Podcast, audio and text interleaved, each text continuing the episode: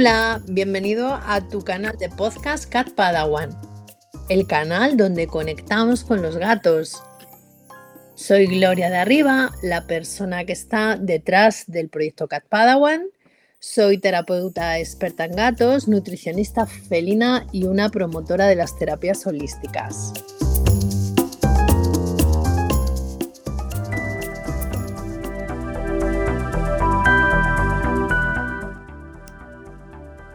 Episodio 7 de esta temporada 2 de este querido podcast Cat Padawan donde conectamos con los, con los gatos. En este episodio 7 os he querido traer una persona muy especial, una profesional del campo de la comunicación animal, una materia eh, bastante desconocida entre, entre las personas, entre los tutores con los que yo trato también Creo que la comunicación animal es algo que, debemos conocer, que debemos saber de qué se trata y os he traído para mí el referente en comunicación animal que es Clara Martín, fundadora de Amanaturis y escritora de Aprende a hablar con los animales, ¿no? un libro maravilloso del que hablaremos también en este, en este podcast.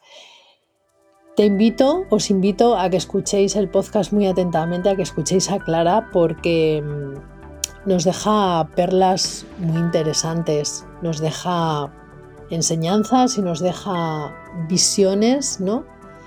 de nuestros gatos muy poco eh, populares, ¿no? pero muy interesantes. Vamos a escucharla. Ya estamos. Bueno, eh, buenos días, Clara. ¿Qué tal? ¿Cómo estás? Hola, buenos días. Bien, aquí un gusto que me hayas invitado. Bueno, encantada de, tenerte aquí en el podcast de, Cat Padawan, donde, donde conectamos con los gatos y más a una persona como tú que conectas con, todos los eh, seres vivos, ¿no? De, de Gaia, ¿no? del planeta. Entonces, eh, bueno, yo quisiera empezar, eh, Clara, la entrevista o la charla, ¿no? Eh, un poco, pues para que las personas que, nos están escuchando em, entiendan un poco lo que es la comunicación animal desde tu punto de vista, ¿no? Porque yo eh, te he escuchado mucho en redes y, escucho mucho, bueno, pues los lives que, que haces y las explicaciones que das. Y creo que el punto de vista desde, desde donde tú lo explicas es muy interesante y creo que la gente lo, va a entender muy bien, Clara, ¿vale? Entonces, sí me gustaría preguntarte qué es la comunicación animal y de dónde viene. Pues a ver, la comunicación animal es, es, un tipo de comunicación que esto, ya lo digo de primeras, es telepática, es decir, tú lo que haces es conectar con las emociones eh, del animal, saber lo que le pasa, lo que le siente, lo que él siente y es, es un tema energético, o sea, es un tema de comunicación que va más allá de lo que es la parte física, es decir, no es como sería como una lectura a nivel etológico de ir al lugar, ver, al animal, ver cómo se relaciona, sino que es sutil energético. Y esto es algo súper antiguo, o sea, la gente piensa que es como algo nuevo, de repente, por ejemplo, pasa mucho, ay, como la película del doctor Dolittle, ¿no? El que hablaba con los animales. Y la gente piensa que va por ahí, realmente es como, esto es súper antiguo, es decir, todo el mundo comunicaba telepáticamente con los animales cuando vivíamos en la naturaleza, cuando teníamos que, estar en ese entorno y éramos uno más de ese entorno. Es decir, antes nosotros vivíamos pues, en pequeñas tribus, en plena naturaleza, y si tú no estabas conectado realmente con lo que pasaba en el entorno y con lo que estaba ocurriendo, eh, alrededor tuyo es que no tenías ninguna posibilidad de sobrevivir. O sea, la comunicación telepática, esa conexión energética, no era un tema de algo que digas, ay, es que eran unos pocos y es algo como esotérico. No, es que si tú no vivías conectado al entorno donde estabas, olvídate. Claro. O sea, no había posibilidad de supervivencia, no sabías si te iban a cazar, no sabías cuándo podías cazar tú, no te enterabas de cuándo iba a cambiar el clima. O sea, tantas cosas que esa conexión energética con el entorno ha sido siempre absolutamente fundamental. Lo que pasa que luego, poco a poco, fuimos desconectándonos de eso por varios motivos. Uno de ellos se ha ido quizá olvidando, Clara. A ver, es, como hemos ido perdiendo el interés de alguna manera.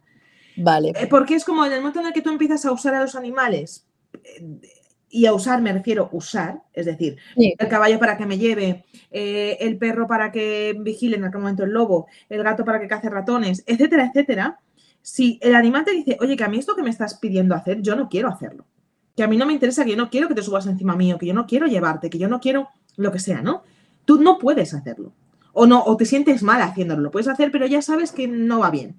Entonces, ¿qué pasa? En el momento en el que empezamos a cosificar a los animales, empezamos a, desconectar de esa comunicación y empezamos a sentirnos como por encima sí. de todo. Es como, ah, bueno, pues del ser humano por encima de todo. Luego vino el antropocentrismo, con toda la ah. época del Renacimiento, de somos mm, el centro del universo y del cosmos entero y todo gira alrededor nuestro, que es como, bueno, igual, no sé, nos hemos venido un poquito arriba, ¿no?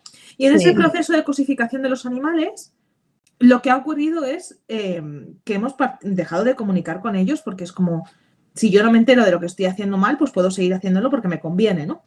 Y ahí es donde se perdió la comunicación. Luego hubo gente como Penelope Smith en, los años 70 que volvió a recuperar esta comunicación ya más vinculada a un tema de, de comunicar con el responsable del animal y con el animal entendiendo que funcionan como un equipo. Es decir, que la comunicación con el animal, si no hay una persona detrás, no sirve. ¿no? Entonces, a nivel más terapéutico y de convivencia. Sí, entiendo, entiendo. De todas maneras, em, quiero decir, eh, eh, por lo que, como tú lo estás explicando, eh, Clara, todos somos capaces en un momento determinado de rescatar esa manera de relacionarnos, ¿no? De ver a los animales, ¿no? Sí, por supuesto. O sea, que esa es una capacidad innata. O sea, de hecho, cuando nacemos, antes de empezar a desarrollar el lenguaje, tenemos una comunicación telepática. O sea, las mamás y los bebés están conectados telepáticamente y la madre sabe lo que quiere el bebé mm, en cualquier momento, si está más o menos relajada y ha descansado bien, etcétera, etcétera, ¿no? Pero cuando está en plenas facultades hay como ese instinto, esa conexión, que no deja de ser una lectura energética de lo que está pasando. Lo que pasa es que conforme vamos creciendo, nos damos cuenta que tardan más caso en hacernos, o sea, más tiempo en hacernos caso si telepáticamente estamos mandando el mensaje que si nos tenemos a llorar. Y ahí empieza todo el proceso de comenzar a verbalizar y entender que es más rápido aprender un idioma y verbalizar y hablar el mismo idioma que hablan nuestros padres y nuestro círculo cercano, porque al final somos muy vulnerables, o sea, somos muy chiquitines, necesitamos ayuda inmediata y estamos, entre comillas, en riesgo de muerte todo el rato a nivel, claro, a nivel nuestro de, o sea, un, un niño en la naturaleza no sobrevive, no sobrevivimos nosotros, imagínate, ¿no? O sea, un potrín con dos horas está ya de pie y mamando nosotros no empezamos a, hablar y andar hasta el año. O sea, es los, humanos, los humanos, digamos que somos los animales más torpes del universo. con un poquito de retraso, vamos, en general, con muchas cosas. Entonces, claro, si no, me entienden, claro. es que eh, inconscientemente es como necesito que vengan rápido a atenderme porque si no, no voy a sobrevivir. Claro. Entonces, la siguiente pregunta, claro, yo la siguiente pregunta que te iba a hacer, Clara, es cómo se forma uno para ser comunicador. O sea, es decir, porque muchas personas, eh, yo lo he escuchado siempre, no, no es que tiene unas altas capacidades, es que es más sensible, es que eh, tiene determinadas eh, características en su personalidad, pero mm, yo escuchándote, bueno, y leyendo tu libro, Aprender a hablar con los animales, que yo lo compré hace tiempo, es, es, es una maravilla de libro, creo que que todo el mundo, de verdad, que todo el mundo debería de, leérselo, ¿no? Para entender, ¿no? Porque además viene muy bien explicado, es un libro además vivo. Em, pero quiero decir, mm, un, un comunicador, la pregunta de nace o se hace es que todos nacemos comunicadores. Todos nacemos comunicadores y luego es una capacidad que se queda un poco como atrás, pero es como si de repente de pequeño te hubieran hablado un idioma y de repente dejas de hablarlo y de entrenarlo, ¿no? Es un poco lo mismo. Se puede recuperar en cualquier momento, no hacen falta unas capacidades especiales. Sí que es verdad, que es lo que digo siempre, es un entrenamiento y hay que ser constante, porque es como, es, una, es algo intermedio entre aprender un idioma y entrenar un músculo. claro, en ambas cosas hace falta constancia. Totalmente, totalmente. Y eh, al, hilo un poco de lo que, de lo que has dicho ahora, em, cualquier persona en su casa eh, pudiera, ahora que nos están escuchando, ¿no? Pudiera empezar a trabajar esa escucha eh, consciente con sus gatos o con sus animales con los que conviven? Sí, a ver, hace falta tener en, claro varias cosas. Quiero decir, al final es un trabajo también. Yo, por ejemplo, hice un máster de neurociencia porque es un tema que me apasiona. Para, para, poder ver cuál sería como el protocolo correcto para poder desarrollarlo, ¿no? Entonces, hay varias cosas, no es tan sencillo. hay primero que chequear un poco sistema de creencias, de qué pienso sobre la comunicación con animales. Eh, ya hay dos líneas de sistema de creencias. Uno es este cultural, social que veíamos, ¿no? De la utilización de los animales, hasta qué punto yo creo que los animales tienen conciencia o no, de todo lo que me han enseñado mm, pues en la familia, en la religión, incluso en el colegio. En... es una parte del sistema de creencias que hay que revisar y hay que trabajar. Si luego una vez metido en faena, no se tarda tanto en hacer todo esto, ¿no? Pero sí que tiene un paso a paso. Luego ver también cuál es mi sistema de creencias, o sea, yo creo que puedo hacerlo, no creo que puedo hacerlo. Eh, trabajar esa parte, ¿no? De decir, oye, pues sí que puedo, voy a, voy a ser constante con esto del sistema de creencias para que mi cerebro entienda que esto es un entrenamiento, que lo puedo hacer y demás.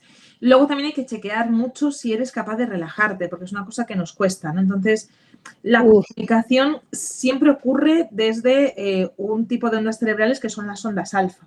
O sea, yo no, puedo comunicar si estoy en un estado de alerta externo, porque es un proceso introspectivo. Entonces, hay que aprender a respirar, saber en qué momento estoy en ondas alfa, en qué momento estoy en un momento óptimo para meterme a comunicar. Vale, vale. Quiero decir que sí que la meditación eh, es una parte muy importante, ¿no? El aprender a parar, el aprender a respirar, el aprender a meditar, ¿no? Eh, porque tienes que estar en un estado determinado para poder en un momento determinado comunicar.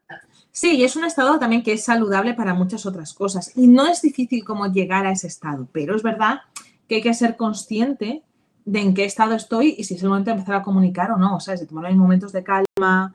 Pues digo siempre que es que es un entrenamiento porque requiere, y, además es, es, muy bueno porque nos enseña muchas cosas de nosotros. Porque hay que hacer también un chequeo físico, un chequeo emocional para distinguir qué es mío y qué es del animal. Entonces, son una serie de cosas que normalmente no nos paramos a hacer en el día a día. No nos paramos a mirarnos, a sentirnos. Entonces, de pronto, el tema de, poder eh, conectar con nosotros mismos es algo tan Tan importante. Claro. ¿Sabes? Entonces es muy importante. Sí, sí, totalmente. Bueno, igualmente, mira, eh, tenía, eh, quería hablar un poco contigo también del tema de tu libro, que ya lo, he, mencionado antes. Creo que eh, para poder empezar un poco con el tema de, la comunicación, o por lo menos entender, ¿no? Tratar de entender un poco por dónde va, Em, yo, por ejemplo, empecé comprándome tu libro, Aprende a hablar con los animales, ¿no? Entonces, creo que la visión eh, que das en el libro es tan simple, o sea, tan compleja, pero a la vez tan simple, ¿vale? Que creo que cualquier persona, yo creo que cualquier persona puede comprarlo e introducirse un poquito en este mundo para poder entender, ¿no? A ver, es un libro que está muy pensado porque no había nada de, bibliografía en, castellano. Claro. No había nada. Entonces eh, la gente me preguntaba, oye, ¿y cuándo hay? ¿Cuándo no? ¿Cuándo? O sea, ¿hay algún libro que yo pueda leer, que no sé cuántos, qué tal? Y yo les decía, a ver, está todo en inglés. ¿Hablas inglés? Me decían, no. Claro.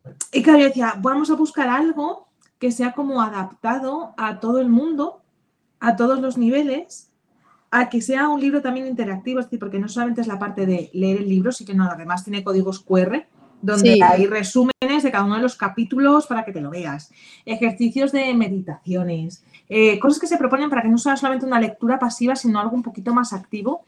Y como es como un previo a los cursos, es como un, vale, no te quieres meter en un curso, pero te puedes leer esto, tienes los conocimientos básicos y tienes ejercicios que puedes empezar a hacer.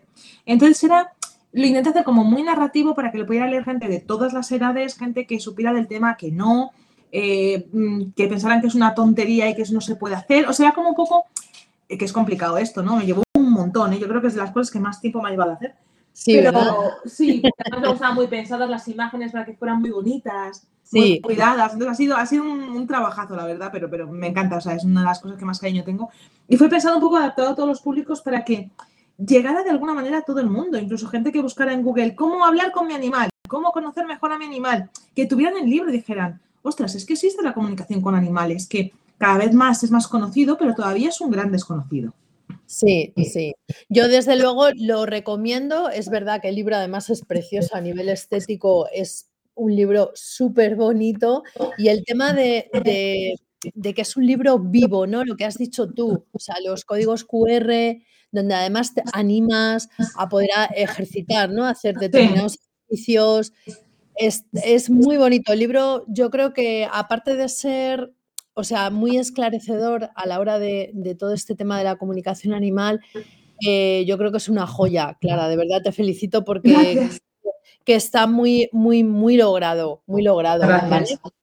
Em, ¿Dónde se puede encontrar el libro? Por cierto, dilo porque habrá gente que me pregunte, ¿vale?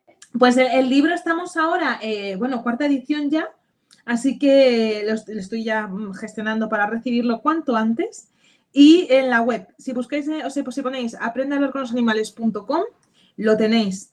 Y también en la web mía, en amanaturis.com, si entran ahí, tienen también el apartado del libro. Y también les sale. Estupendo, vale, genial, vale. Eh, sí me gustaría que comentáramos ahora otro aspecto de la comunicación animal, pero como ayuda terapéutica, o sea, es decir, bueno, eh, todo el mundo que me escucha, bueno, ya sabe eh, que yo soy terapeuta de gatos y, bueno, utilizo determinadas herramientas holísticas, pero sí que es verdad que yo no soy comunicadora.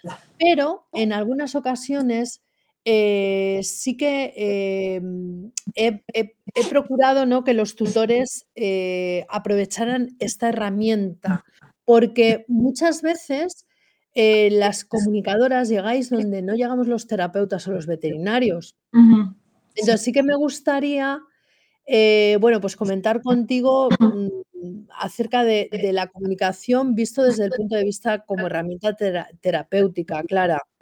Pues a la comunicación, lo bueno que tiene, hay muchas veces que hay que trabajar cosas en común con otros terapeutas, por supuesto, porque al final yo creo que siempre funcionamos como un equipo.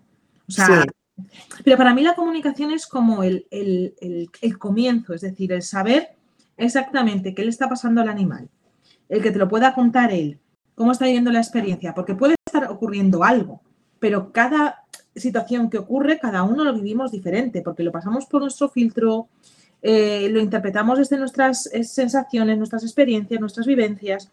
Entonces, a los animales les pasa lo mismo. Y en el momento en el que puedes entender exactamente cómo lo está viviendo ese animal, qué le pasa, qué necesita, eh, cómo está viviendo esa experiencia, con qué otros hechos le está conectando de repente, que ya sé que le está conectando con un momento de su pasado en el que le pasó no sé cuántos. O incluso detalles que dices, jope, es que ese detalle ni siquiera se me había ocurrido. Entonces, te da muchísima más información para poder trabajar de manera muchísimo más directa. Claro. por ejemplo, yo que es una ansiedad por separación, pues cada ansiedad por separación es diferente porque viene de un sitio distinto. O sea, que sí, que el animal llora cuando se queda en casa, pero llora porque está preocupado por ti, llora porque se aburre, llora porque le entra ansiedad de no poder gestionar el entorno porque tiene un trauma anterior en el que le pasó X. Y cada caso se tiene que tratar diferente. Son diferentes flores de Bach, es diferente apoyo emocional, es incluso diferente trabajo a nivel de entrenador, ¿no? Entonces, eh, es como que facilita mucho el trabajo porque vas directo a lo que es ya a lo que es, exacto, no tienes que estar adivinando nada, o sea, es decir, es el animal el que te cuenta, ¿no? Exactamente. Desde ese punto de vista, claro. Y, además hay un tema que es que el animal pueda contar lo que le pasa, es como cuando nosotros tenemos un problema grande, tienes un problema y de repente tienes un amigo con el que hablar o alguien con quien expresarte. Jope, pues te soluciona mucho porque también te haces un poco liberación de emociones, una liberación psicosomática de, lo que, de, esa emoción que está ahí capturada y bloqueada y de repente la puedes expresar y es como, ostras, qué descanso, ¿no? Qué alivio. Claro, y eso es, fundamental también. Sí, yo creo que incluso eso puede incluso llegar a cambiar un poco, eh, bueno, cambiar un poco, cambiar incluso mucho el cómo se siente ese animal, ¿no? O sea, es decir, Sí, sí, cambia, cambia. ¿eh? Yo tenía una comunicación que además ha sido justo antes de ahora nuestra entrevista, de un perro que tiene mucho miedo a salir a la calle y demás, y me ha dicho la chica, jo, es que desde que la has hecho, porque me dice, ¿cuándo preparaste? Digo, hace un par de días, y me dice, pues es que ya se está comportando diferente. ¿Ves? Ya he notado que va, sale más tranquilo a la calle y dice, hombre, todavía le cuesta. Digo, sí, a ver, no es milagroso, ¿no? Me dice la gente, dile al perro que no tenga ansiedad. Digo, esto no funciona así. Claro. Es como si tú tienes ansiedad y te dicen, bueno, relájate, que no pasa nada, ¿no? Que dirías, hombre, muchas gracias. No se me había ocurrido. Entonces, Exacto. Las opciones de ansiedad que tengo, no se me había ocurrido valorar la de estar tranquilo. No funciona así. O sea, lo que pasa es que entiendes el por qué está haciendo lo que está haciendo. Y entonces, en ese momento es como que se nota un cambio. Ya me decía, me tiene sus cosas, digo, y las va a seguir teniendo, digo, porque hay una parte que hay que trabajar a nivel bioquímico con él, porque su cerebro está acostumbrado a gestionar desde el estrés y eso es muy subcon- subconsciente y hay que trabajarlo. Se puede trabajar con terapias maravillosamente bien. Pero bueno, el que ya haya dado un paso a ir un poquito más tranquilo es un avance grande. Claro, claro. Porque las comunicaciones, eh, Clara, sí que me gustaría que explicaras un poquito, em, pues eh, no, no, como, no como lo haces, ¿no? Pero sí que en un momento determinado eh, las personas pueden mandar determinados mensajes, ¿verdad? Al, al animal. Sí, a ver, la comunicación se hace de tal manera que siempre sea a favor del animal. ¿Esto qué quiere decir? Que la comunicación está muy basada en entender por qué el animal hace lo que hace. Luego la gente manda mensajes pues de todo tipo, de dile que le quiero mucho, tal, que siempre digo a la gente, lo saben, o sea, porque conviven con nosotros y, y son los que mejor nos leen a nivel emocional de todas las maneras, son los que más nos conocen y los que más nos leen. Totalmente. Entonces, el, el decirles que nos quieren mucho es como ellos saben que les queremos mucho, o sea, lo saben absolutamente.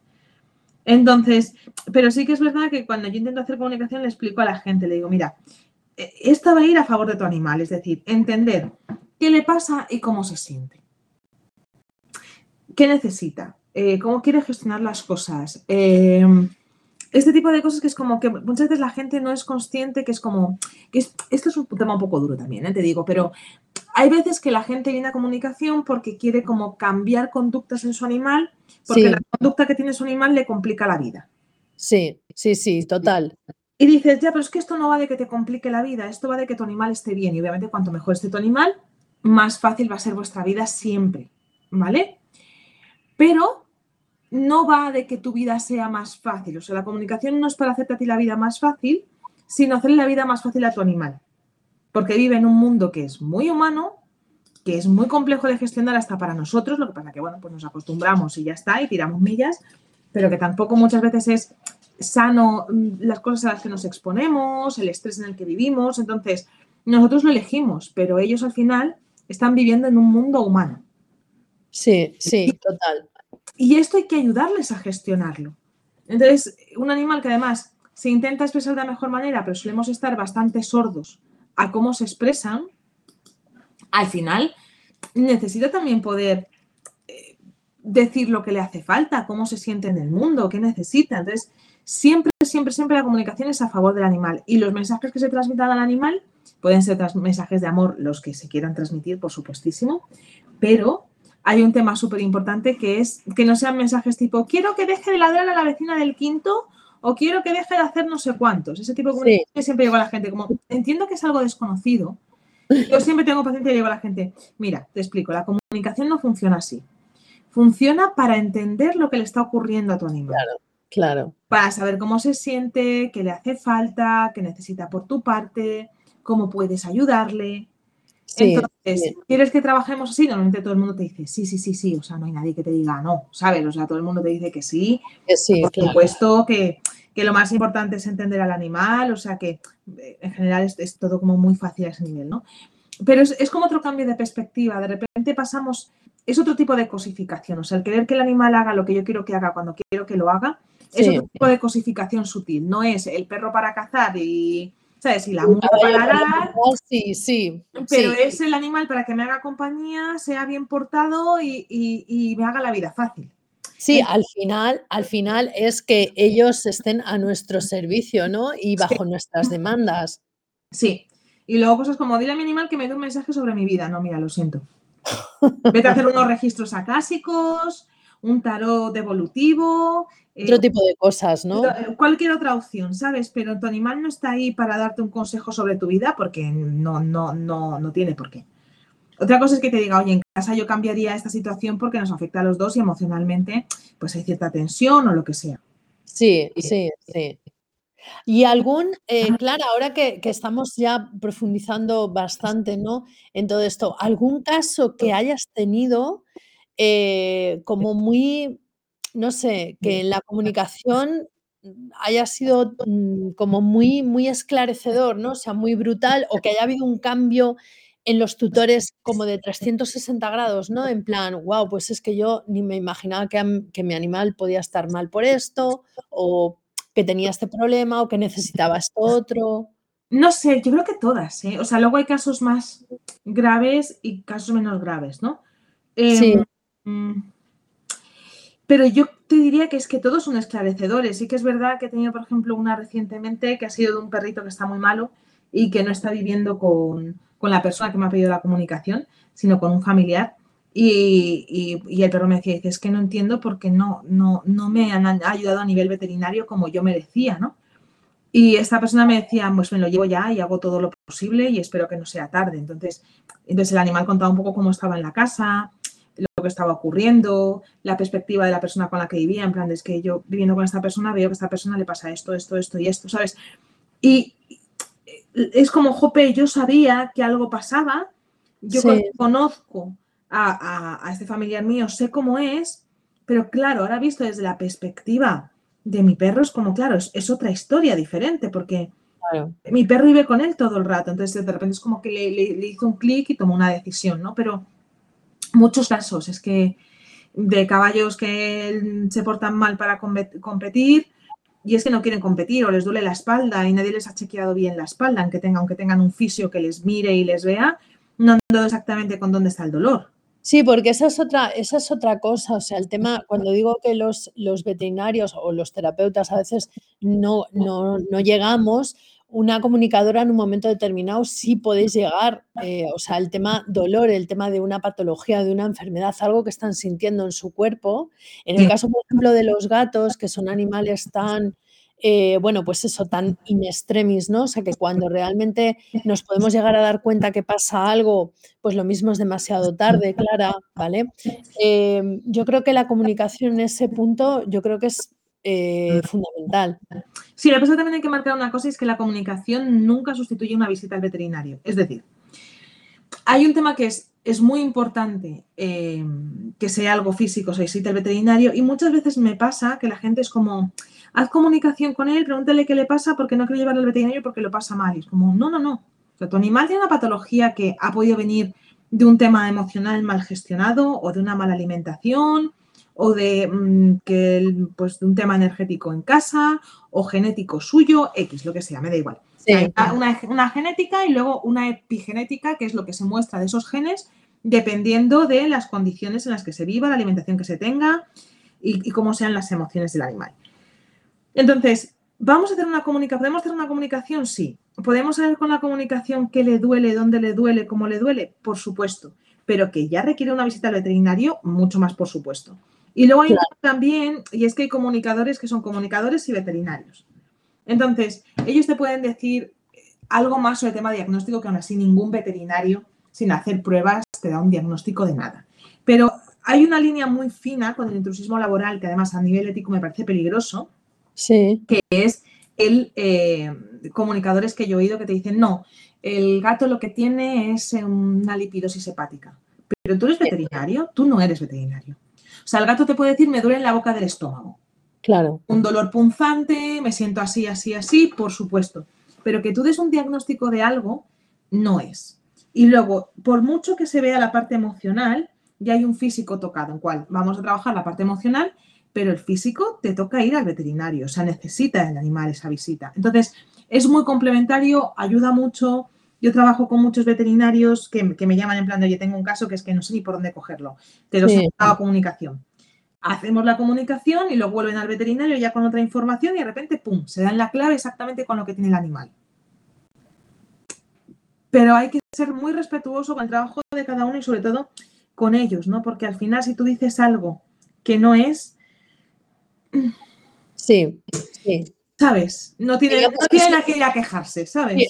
es, un, tema muy, es un tema muy delicado. Bueno, yo lo, lo, lo veo desde el punto de vista eh, más a nivel eh, comportamental, ¿no? Cuando estamos viendo pues determinados comportamientos del animal eh, y hay muchas veces que puede venir por un dolor y sin embargo el veterinario no ha visto nada, el terapeuta con sus pautas y con sus terapias no ha conseguido nada. Yo creo que al final un comunicador sí que puede esclarecer. ¿Por qué? Porque es el propio animal el que te cuenta, ¿no? Pues me duele aquí o me duele allá o tengo este dolor o tengo este malestar, ¿no? Sí, absolutamente. Pues me molesta aquí, tengo esta sensación aquí, me mete. Y entonces ya vas al veterinario y es como, pues en vez de hacer 17 pruebas, pues haces 4. ¿Sabes? Claro. Quitas estrés al animal. Es otra historia. O sea, es otra manera de gestionar diferente, pero no excluye una cosa de otra. Pero sí que es verdad que acorta camino. Sí, sí, totalmente. Pues, eh, Clara, no sé eh, qué más eh, se te ocurre añadir. No sé si quieres comentar algo más acerca del tema de comunicación. Em, que, yo, recomiendo a la gente que, sea algo que implementen en el día a día, porque realmente es, les va a cambiar la vida. O sea, el poder saber cómo se siente su animal, qué necesita, qué le hace falta, es que te da otra perspectiva nueva a gestionar todo de otra manera diferente. Y, te quita muchos problemas, porque en el momento en el que ocurre algo, que tú sepas exactamente qué está pasando con tu animal, va a hacer que eso no se haga bola, que no haya emociones encontradas, que no haya conflictos, que no haya malos entendidos, que esa emoción no se enquiste y acabe o en un problema de comportamiento o acabe en un, en un tema físico.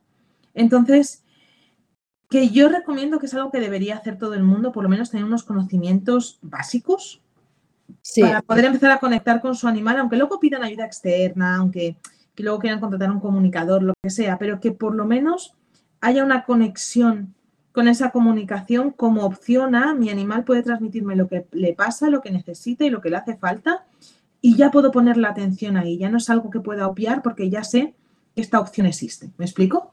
Sí, sí, totalmente, Clara. Bueno, de hecho, eh, para eso eh, tienes, eh, Clara, aparte de hacer comunicaciones, ¿no?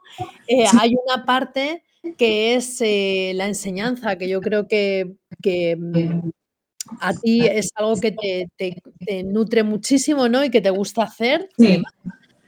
Y para eso tienes diferentes cursos, diferentes niveles, ¿no?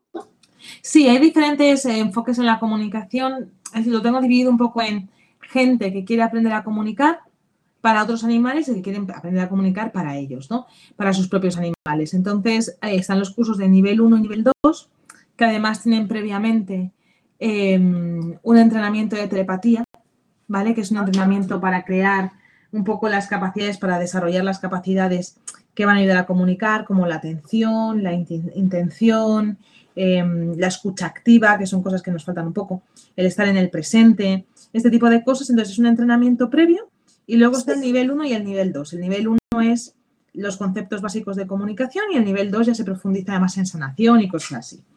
Desde el nivel 1 la gente sale comunicando, porque además son cursos que tienen prácticas luego en directo que hacemos juntos para supervisar, para ver dónde se atasca cada uno, para marcar pautas. Y nunca son cursos grandes, o sea, la teoría va grabada y la pueden hacer a su ritmo, pero luego las prácticas estamos todos juntos ahí. Y luego está el curso de Aprende a hablar con tu animal, que es el siguiente que viene ahora, que es enfocado en comunicar con animales propios, es decir, chequeamos todo el sistema de creencias de lo que nos pasa con nuestro propio animal, por qué nos bloqueamos con nuestro animal. Ah, qué guay, qué guay, Clara. Sí, este es el curso que me comentabas, ¿no? Que sale ahora. Sí. Qué guay, genial. Bueno, igualmente en el podcast pondré toda la información porque siempre acompaño el podcast con, un texto eh, donde se publica en las principales plataformas, ¿vale? Entonces sí que lo, publicaré ahí para que la gente pueda tener acceso a, a este nuevo curso que me dices que lanzas ya. Sí, además hay tres clases que son gratuitas o sea, las primeras tres clases son, son gratuitas para que la gente las pueda ver y puedan integrar la comunicación, puedan ver si es para ellos o no. Con lo cual son tres vídeos de media hora, o sea, una hora y media de clase, donde van a poder ver, eh, pues lo primero es por qué es importante comunicar con los animales propios, cuáles son los principales bloqueos y cómo quitarlos. Y la tercera clase es un poco un protocolo de introducción a comunicar para que tengan una toma de contacto. Obviamente en el curso se profundiza mucho más, luego hay una parte de sanación, las prácticas en directo, o sea, es un enfoque más así, pero siempre intento que por lo menos la gente tenga conocimientos básicos y puedan acceder a ello de manera fácil y sencilla para saber si es para ellos o no. Qué guay, qué guay, Clara. Es genial. Uy, tenemos un perrito por ahí que quiere hablar también. alguien en la puerta. Genial, no hay ningún problema, ¿eh? porque además en los podcasts hay muchas veces que aparecen eh, soniditos, aparecen miaus por aquí también, o sea que no hay ningún problema, Clara, no pasa absolutamente nada. tengo, aquí a la gatita dormida en el regazo que esta no está diciendo nada y a las loquitas vigilando. Pues Clara, si no quieres añadir nada más, eh, solo me queda darte las gracias por haber venido a este espacio. A ti, un eh, a contar, bueno, pues desde tu perspectiva, que creo que es, es eh, muy chula, ¿sabes? Es muy guay y muy accesible, sobre todo eso, que haces, o sea, de la comunicación lo haces fácil, ¿vale? Entonces, creo que eso es muy importante, creo que tratas de llevar este concepto a todo el mundo y eso está, está genial. Muchas gracias, la verdad ha sido un gustazo y nada, mil gracias por invitarme. bueno, pues gracias, Clara. Nos vemos, ¿vale? Un abrazo. Gracias a todos. Un abrazo.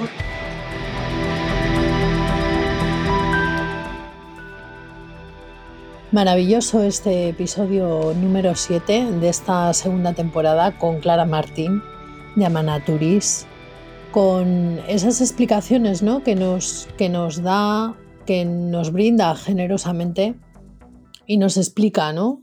Eh, pues un poco la forma de ver y la forma de escuchar y la forma de tratar con, los gatos y con los animales en general. ¿no?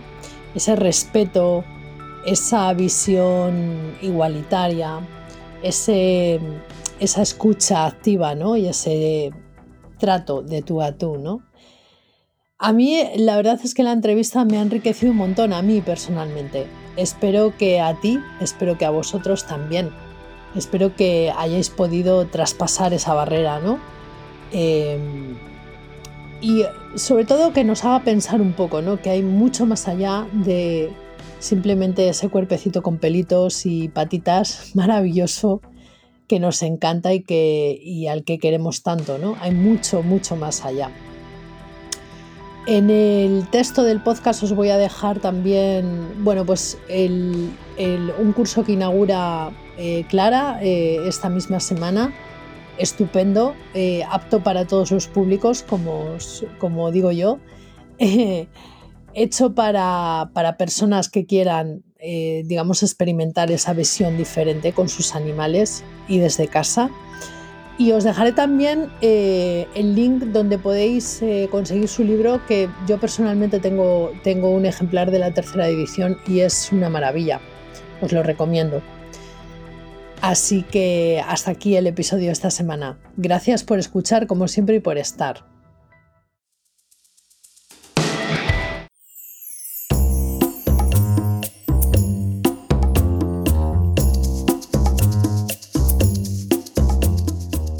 Pues hasta aquí el capítulo de hoy. Espero que te haya gustado mucho, que te haya aportado información, que te haya entretenido. Y te doy las gracias por escuchar, por escucharme cada semana. Si necesitas eh, ampliar información, ya sabes que puedes visitar mi página web www.catpadawan.com o en la misma página puedes pedir también tu consulta gratuita si necesitas ayuda con tus gatos. Nos vemos pronto. Un abrazo.